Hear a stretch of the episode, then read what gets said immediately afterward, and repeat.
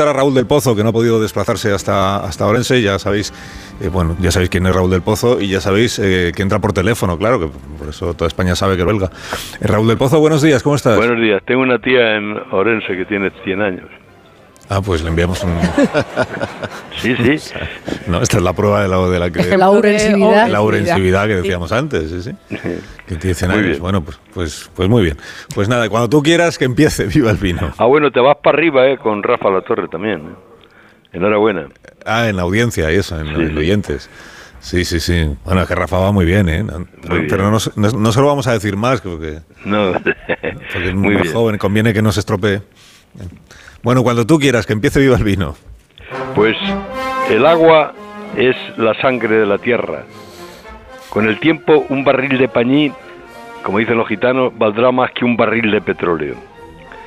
No llueve en el abril más cruel y la desembocadura del Tinto y el Guadalquivir es un western entre agricultores y ecologistas, entre Pedro y Feijó, que se putean y se dan zancadillas porque se juegan las elecciones.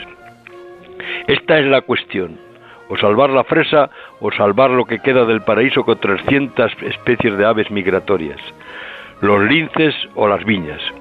Una vicepresidenta del gobierno acusó de señorito al presidente de la Junta de Andalucía por haber aprobado que se indulte a los agricultores que dan palos al agua y chupan los acuíferos.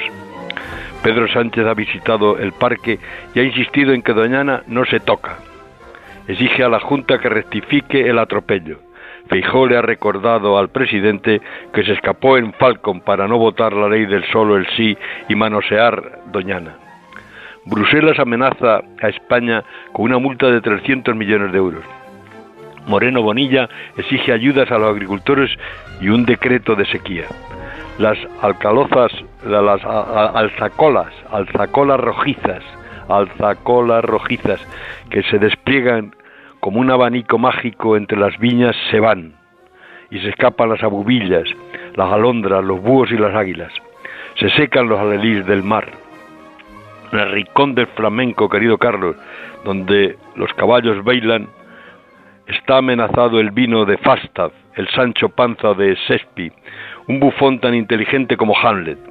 El gran borracho, con dos yardas de barriga, toma jerez o vino de Canarias con tostadas en las tabernas, lo sigue haciendo.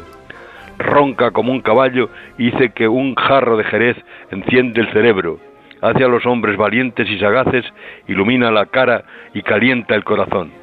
¡Viva el vino!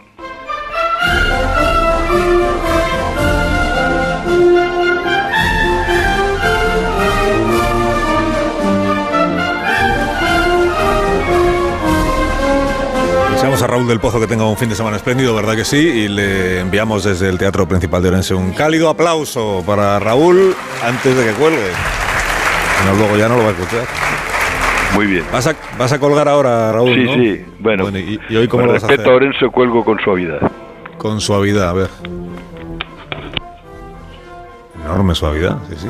Inusitada suavidad de Raúl del Pozo, que normalmente es bastante más contundente a la hora de colgar. 9 y 7 minutos, 8 y 7 minutos en las Islas Canarias, aquí en Tertulia y en el Teatro Principal de Ourense. Recibimos al presidente de la Diputación, que es José Manuel Walter. Eh, buenos días. Hola, buenos días. ¿Cómo está Walter? ¿Bien? Encantado. ¿Todo bien?